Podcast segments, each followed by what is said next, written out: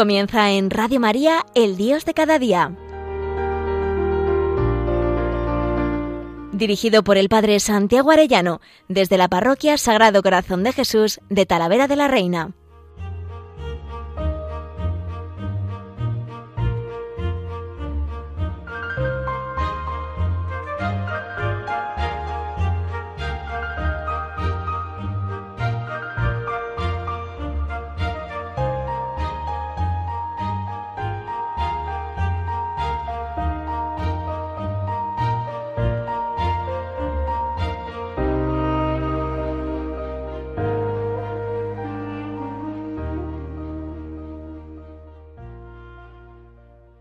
Muy queridos oyentes de Radio María, qué alegría un lunes más con todos ustedes. Hoy quisiera que nos metiésemos todos en el cenáculo junto con María y pidiésemos el Espíritu Santo. Recordemos que el Papa emérito Benedicto XVI decía, no hay iglesia sin Pentecostés y no hay Pentecostés sin la Virgen María. En cualquier lugar donde los cristianos se reúnen en oración con María, el Señor dona su Espíritu. San Luis María Griñán de Montfort lo decía tan bonito y tan claro.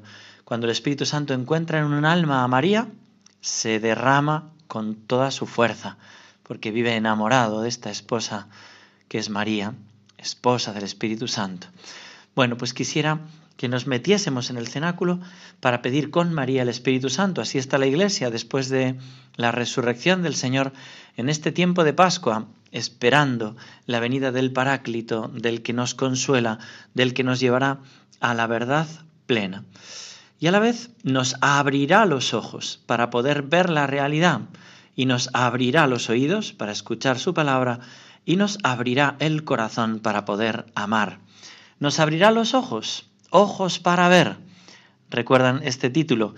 Es el título del programa que mi padre, Santiago Arellano Hernández, que hay mucha gente todavía en Radio María que nos confunde y me llama a mí un martes al mes a las doce y media y me dice, oye, ¿qué programa más bonito has hecho, Santiago Arellano? Digo, sí, pero es que ese lo hace mi padre de la tierra, Santiago Arellano Hernández, catedrático de literatura y por eso tiene ese don, ojos para ver, y va cogiendo obras de arte, de música, de literatura y los van mezclando ahí con Andrés Jiménez y bueno, y todo el equipo que eh, le ayuda en ese programa. Bueno, pues el Espíritu Santo es el que nos da ojos para ver.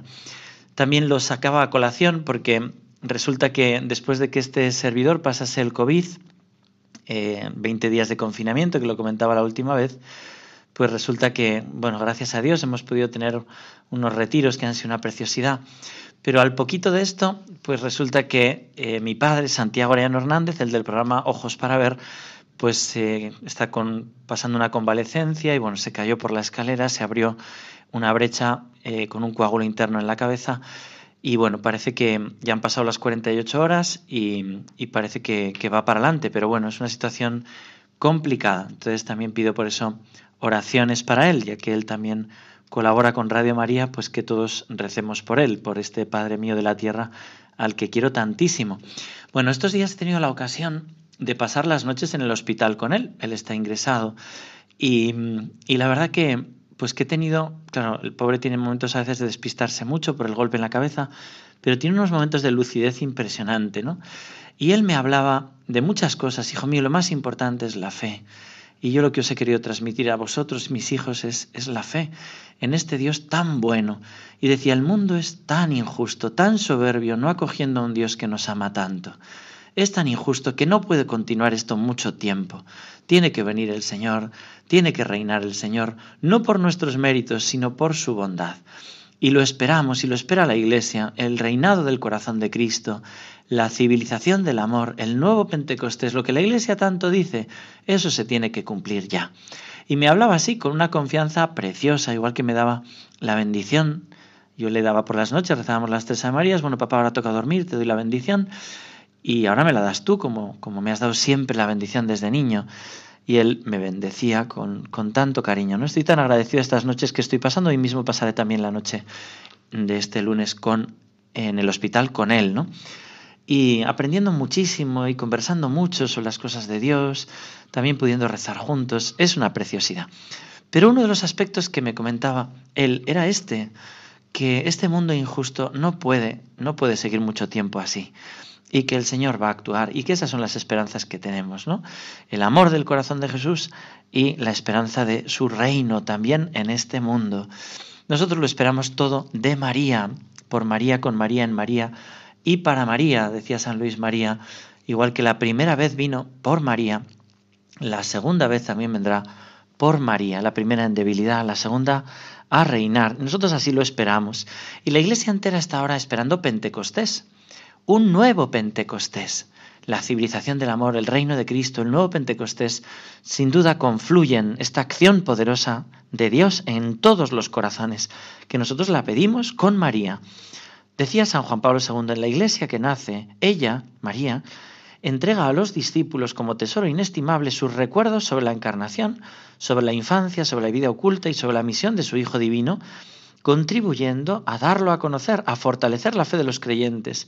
Ella ha tenido experiencia de la acción del Espíritu Santo, puesto que a su poder creador debe ella su maternidad virginal, pero era oportuno que la primera efusión del Espíritu sobre ella, que tuvo lugar con miras a su maternidad divina, fuera renovada y reforzada en efecto al pie de la cruz.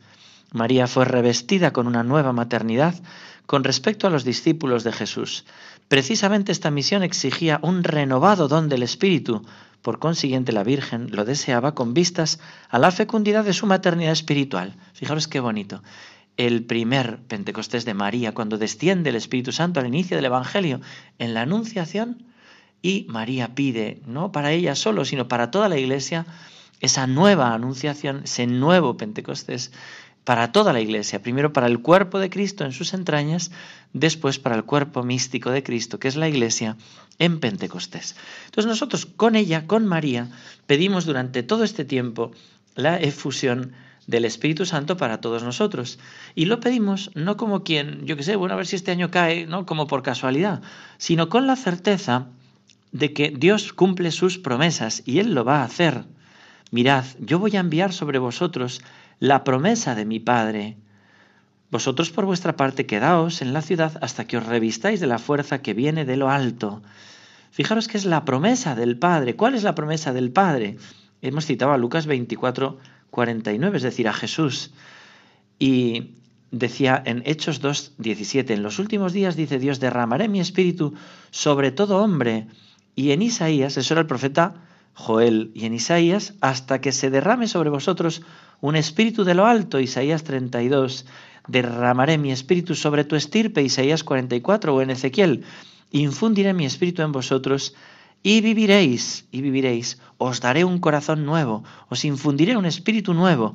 Esa es la promesa del Padre. Y el Padre nos lo quiere regalar. Y nosotros con una confianza enorme lo esperamos, no dudando, sino con la certeza de que se nos quiere dar. Y yo sé que lo quiere dar para todos para los fieles y para los pastores.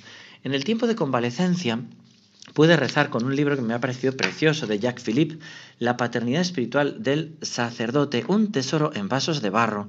Y ahí estamos, ¿no? Y él habla de un Pentecostés sacerdotal. Y dice así, con todo creo que el Señor prepara una renovación del sacerdocio y que todas las recientes revelaciones dolorosas sobre el pecado de algunos sacerdotes, aunque sin duda son una invitación a una purificación y una renovación en profundidad del sacerdocio, son también las primicias de una obra del Espíritu Santo que le devolverá su hermosura. Querría citar unas líneas de un libro publicado recientemente, titulado Insinu Jesu, cita Jacques Philippe, este autor pues tan reconocido y tan bueno, ¿verdad? Bueno, pues dice que refiere las palabras de Jesús a un monje benedictino llamado a consagrar su vida a rezar por la renovación del sacerdocio y que ha fundado un monasterio en Irlanda con ese fin. Estas palabras se le comunicaron en octubre de 2007, dice Jacques Philippe. Y las palabras son, hoy creo que durante los misterios gloriosos del rosario, el Señor me habló de un Pentecostés sacerdotal, de una gracia obtenida por la intercesión de la Virgen María para todos los sacerdotes de la Iglesia. A todos se les ofrecerá la gracia de una nueva efusión del Espíritu Santo para purificar el sacerdocio de las impurezas que lo han desfigurado y para devolver al sacerdocio un brillo de santidad, tal como nunca tuvo en la Iglesia desde el tiempo de los apóstoles. Otros pasajes, dice Jacques Philippe, de este libro van en el mismo sentido e insisten en el hecho de esta renovación sacerdotal esta purificación y curación de los corazones provendrá en particular de la adoración eucarística de los sacerdotes y de todos los fieles, y de un amor filial a la Virgen María. El autor afirma que gracias a este sacerdocio renovado, el Señor dará al mundo sacerdotes cuyo ministerio será fuente de consuelo y curación para muchos sufrimientos causados por la ausencia de verdaderos padres. Comparto plenamente esta convicción, dice Jacques Philippe. Dios no puede abandonar a su iglesia ni a sus sacerdotes, y según las palabras de San Pablo, una vez que multiplicó el pecado, sobreabundó la gracia. Hasta aquí Jacques Philippe. Es hermoso cómo termina el libro con esa cita de San Pablo, y esta confianza la tenemos por Cristo ante Dios. No es que por nosotros seamos capaces de pensar algo como propio nuestro, sino que nuestra capacidad viene de Dios, el cual también nos hizo idóneos para ser ministros de una nueva alianza, no de la letra, sino del Espíritu, porque la letra mata, pero el Espíritu da vida. Pues si el ministerio de muerte grabado con letras sobre piedras resultó glorioso hasta el punto de que los hijos de Israel no podían fijar su vista en el rostro de Moisés a causa de la gloria de su rostro, que era perecedera, con cuánta mayor razón será glorioso el ministerio del Espíritu. Segunda Corintios 3, 4. Esa es la esperanza grande sobre el sacerdocio, que yo también comparto plenamente la convicción de que se está realizando un nuevo Pentecostés sacerdotal. Estos últimos años he visto en muchos hermanos sacerdotes esta vivencia y me llena de gozo. Sé que el Señor no abandona a sus pastores, por lo mismo que no abandona a su rebaño. Soy testigo de esto, pobre y torpe testigo, pero quiero también decirlo, el corazón del Señor está renovando a sus sacerdotes y lo está haciendo con el fuego de su Espíritu Santo. Yo lo espero, espero ese nuevo Pentecostés, pero tenemos que pedirlo y pedirlo todos juntos. El padre Luis María Mendizábal, exdirector nacional del Apostolado de la Oración, que yo era, eh, vamos, que me dirigía espiritualmente, bueno, pobre, hacía lo que podía conmigo, pero yo le tengo tanto cariño, desde el cielo nos estará ayudando. Él hace un comentario al Ven Espíritu Santo que yo creo que es importante, Ven y Santo Espíritus. Decía así, el Ven Espíritu Santo, deseo ardiente del cristiano fiel, el misterio del Espíritu Santo que se nos da viene explicado en la liturgia con ocasión de la fiesta de Pentecostés y queda resumido en esa secuencia preciosa que ha recogido la liturgia romana en el Beni Creator Spiritus, Spiritus, que se puede considerar, y así lo consideramos ahora, como la cumbre de toda nuestra vida espiritual, como un resumen perfecto de la verdadera oración cristiana, la oración más alta que existe. Vamos a detenernos en esa exclamación, ven Espíritu Santo, para entender cómo esta oración es una suma completa de la oración cristiana, que es como la clave de bóveda de toda la teología. Basta con releer la conclusión de las parábolas evangélicas que Jesús expuso sobre la oración. Cuando Jesús insistía en que había que orar, terminaba así, si vosotros siendo malos sabéis dar cosas buenas a vuestros hijos, cuánto más vuestro Padre Celestial dará el Espíritu bueno a quien se lo pide. Ven Espíritu Santo, ven Espíritu bueno. ¿Y cómo no la dará el Señor a quien se lo pide? Esto supone una purificación de la oración. Cuando no se reduce el deseo del alma a pedir al Señor su espíritu, su vida, su amor, no un amor cualquiera, sino su amor con mayúscula, que es Él mismo, que lo infunda en nosotros, para que el amor con que me amaste, decía Jesús en la oración sacerdotal, esté en ellos y yo en ellos, al pedir el Espíritu bueno, el Espíritu Santo, el don de Dios, se presenta como el objeto supremo y único de la petición. Es el agua viva que la samaritana hubiera pedido si hubiera conocido el don de Dios. Ven Espíritu Santo, si conocieras quién te habla y cuál es el don de Dios, tú se lo pedirías. Y ahora este fiel que lo entiende lo pide. Ven Espíritu Santo. Se suele decir que el Padre Nuestro es una explicación o exposición ético-estética de esta única invocación. Quien dice ven Espíritu Santo en lo íntimo de su corazón está diciendo santificado sea tu nombre, venga tu reino, el reino de Cristo. En el fondo es la comunicación del Espíritu Santo. Fijaros qué hermoso. ¿Qué es lo que pedimos al pedir el reino de Cristo? Que venga el Espíritu Santo sobre todos los corazones y cada corazón, cada corazón se vuelva al Señor enamorado de Él. Y eso todos los pueblos de la tierra. Y eso es lo que lo espera la iglesia entera lo espera así.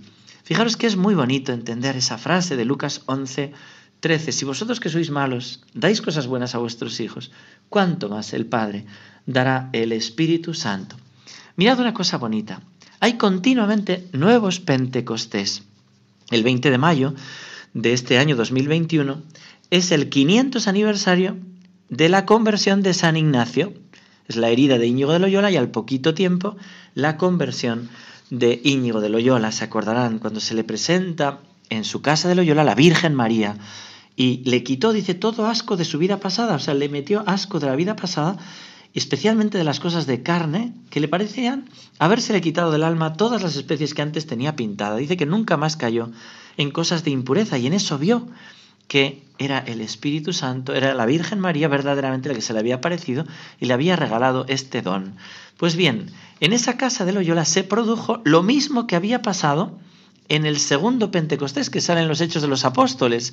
En los Hechos de los Apóstoles no solo aparece un Pentecostés, el de los Apóstoles, sino a los pocos días estaban reunidos, habían capturado a Juan y a Pedro y estaban reunidos rezando. Cuando llegan se ponen a orar, Señor, tú has permitido que los poderosos ¿no? se reúnan contra tu Mesías, pero líbranos de este mal. Y dice que de repente tembló aquella casa donde se encontraban. Y es curioso porque esa conversión de San Ignacio que hacemos 500 años, nos dice Rivadeneira, se levantó una noche de la cama, como muchas veces solía hacer oración y ofrecerse al Señor en suave y perpetuo sacrificio, acabadas ya las luchas y dudas congojosas de su corazón, y estando puesto de rodillas delante de una imagen de Nuestra Señora, y ofreciéndose con humilde y fervorosa confianza por medio de la gloriosa Madre, al piadoso y amoroso Hijo por soldado y siervo fiel, y prometiéndole seguir su estandarte real, y dar coces al mundo se sintió en toda la casa un estallido muy grande y el aposento en que estaba tembló. Allá en la casa de Loyola se ve una raja de abajo arriba, Hace memoria de aquel temblor cuando se convirtió San Ignacio de Loyola. Hubo ahí un Pentecostés, lo mismo que pasó en los Hechos de los Apóstoles, ¿no? En Hechos 4:31, el día de Pentecostés todos quedaron llenos del Espíritu Santo, pero he aquí que no mucho tiempo después hubo una especie de segundo Pentecostés. Esto lo comenta el padre Raniero Canta la Mesa en el libro Ven, Espíritu Creador.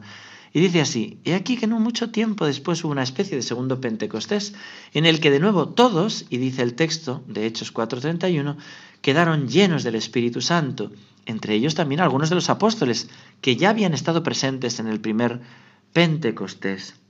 Efectivamente, en ese capítulo cuarto de los Hechos se ha curado un paralítico, se han convertido 5.000 personas, les quieren prohibir las autoridades judías que se conviertan y acabada la oración de aquella reunión, retembló el lugar donde estaban reunidos, retumbló el lugar, ¿no? Es como un nuevo Pentecostés, ¿no? Dice el cardenal Raniero Canta la Mesa. Pablo recomienda a algunos cristianos bautizados desde hace tiempo y activos en la comunidad que se llenen del Espíritu, Efesios 5, 18, como si antes no lo hubieran hecho.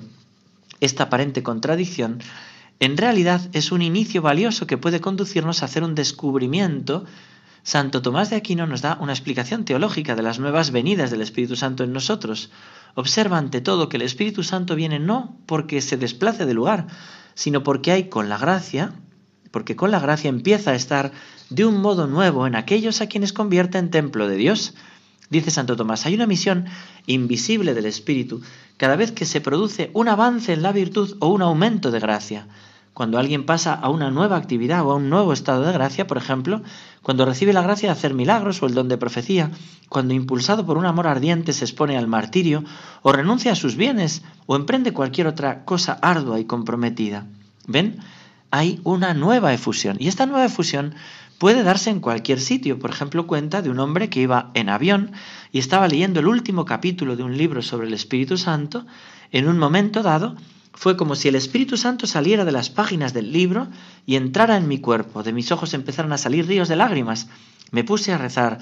Me sentía sobrepasado por una fuerza superior a mí. Es un nuevo Pentecostés en un avión, pero un nuevo Pentecostés, como decía el mismo cardenal en la primera meditación que dio en el tiempo de Cuaresma, se puede dar también en unos ejercicios espirituales, en un retiro, en un seminario de vida en espíritu, en un Emaús, en un Efetá, en una adoración nocturna, en tu casa, preparándote para Pentecostés y rezando desde la cama, desde la cárcel, se puede dar y se da un nuevo Pentecostés donde el Espíritu Santo entra en tu alma y te llena de, ese, de esa sobria embriaguez que decían los padres de la iglesia, ¿no? La sobria ebriedad en la que uno parece borracho, pero es de la alegría del Espíritu Santo. Y uno lo que hace es, a partir de ese momento, ya no estar pensando en sí mismo, sino pensando en los demás y en glorificar a Dios, que esta es la clave, lo contrario a Babel. Hagámonos un nombre y hagamos una, una torre que... Hagámonos un nombre. Y en cambio los apóstoles ya no piensan en un puesto a la derecha y otro a la izquierda, sino en darse y en glorificar a Dios para contar a todos las maravillas del Señor. Fijaros que eh, quería componer y compuse una, esta canción eh, pidiendo, eh, pidiendo que se realizasen esas maravillas del amor de Dios y que se diese un nuevo Pentecostés. Me encantaba verlo también en el padre Bernardo de Hoyos, que resulta que él cuenta cómo vio una paloma sobre él y cómo le encendió en fuego de amor. Un nuevo Pentecostés también para él, para San Ignacio, para todos en realidad, hay ese nuevo Pentecostés y tenemos que pedirlo con fuerza. Dice así esta canción dirigida al Señor. Dios mío, quiero entregarte todo lo que soy. Con toda mi pobreza quiero ser tu servidor. Quiero por el mundo proclamar que eres Salvador, que eres mi Señor.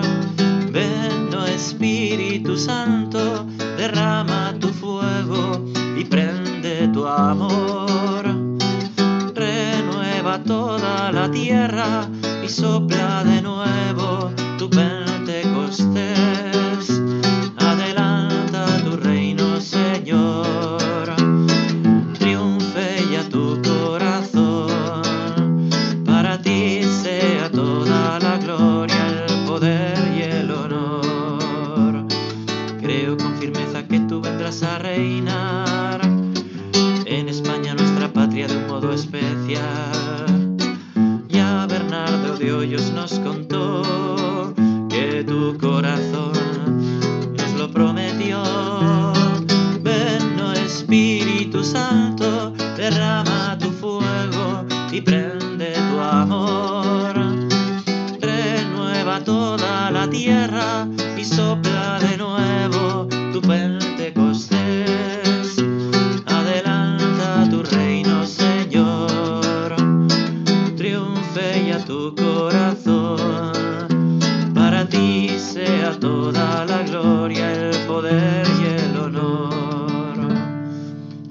tu reino, Señor.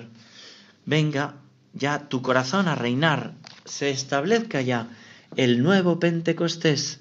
Es muy hermoso como esto lo tiene la Iglesia en su seno. Pide una renovación del mundo y renueva la faz de la tierra. ¿No es hermoso como los papas, el Beato Pío IX, había hablado de esa renovación del mundo? León XIII vinculaba esta esperanza a la efusión del Espíritu Santo en el mundo. Dice así, los pueblos y naciones sienten instintiva necesidad de paz y la buscan afanosamente, pero la verdadera paz no viene porque han olvidado demasiado al único que puede darla. No se podrá pues esperar un despertar religioso que prometa días más tranquilos. Sí, ha de esperarse y firmemente porque Jesucristo no abandona jamás a la humanidad que Él ha redimido. El Espíritu de Dios, en el momento señalado por la misericordia, descenderá aleteando sobre la cabeza de las generaciones humanas y reanimará, gracias a su fuerza y a la obra de la Iglesia, los gérmenes consumidos o moribundos de la fe divina.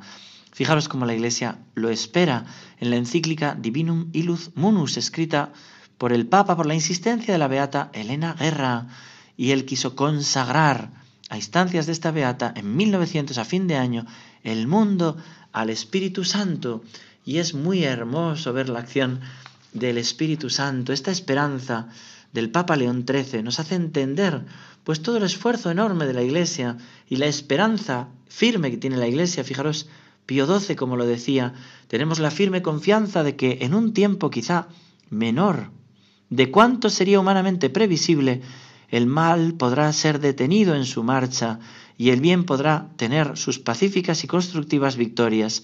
Nada sería sin una ayuda especialísima de Dios, pero se necesitan también almas generosas, ya que Dios quiere en sus obras la cooperación de los hombres.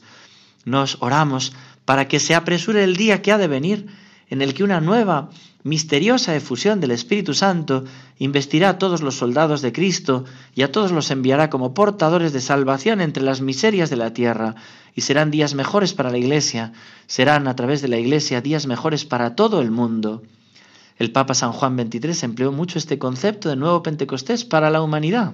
Él es el que beatificó a esta beata Elena Guerra y dijo en la homilía de su beatificación, después de tantos años de la Madre Elena Guerra, su mensaje permanece siempre actual. Todos percibimos la necesidad de una continua efusión del Espíritu Santo, como de un nuevo Pentecostés que renueve la faz de la tierra.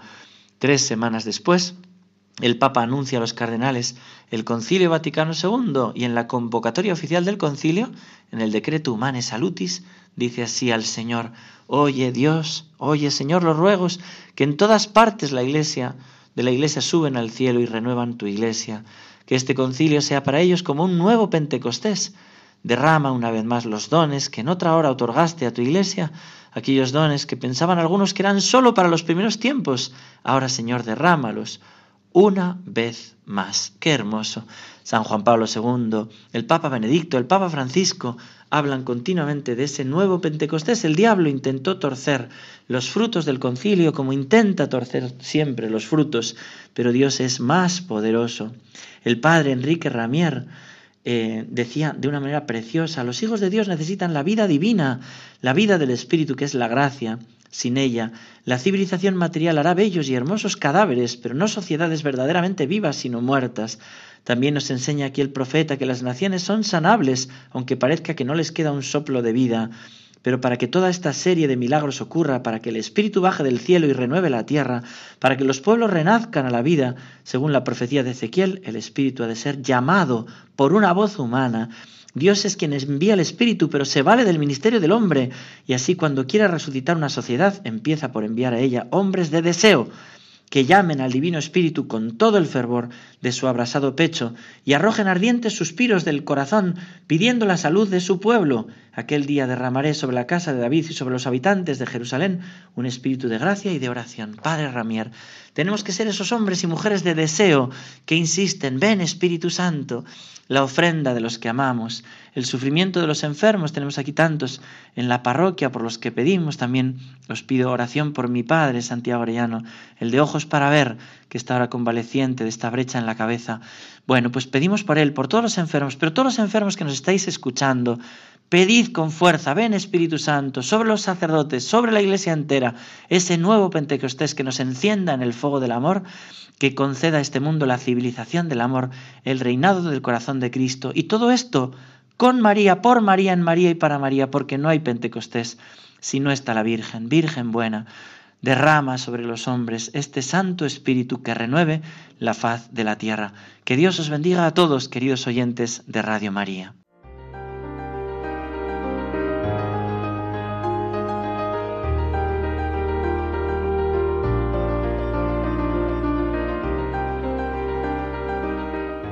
Finaliza en Radio María, El Dios de cada día. Dirigido por el Padre Santiago Arellano, desde la Parroquia Sagrado Corazón de Jesús de Talavera de la Reina.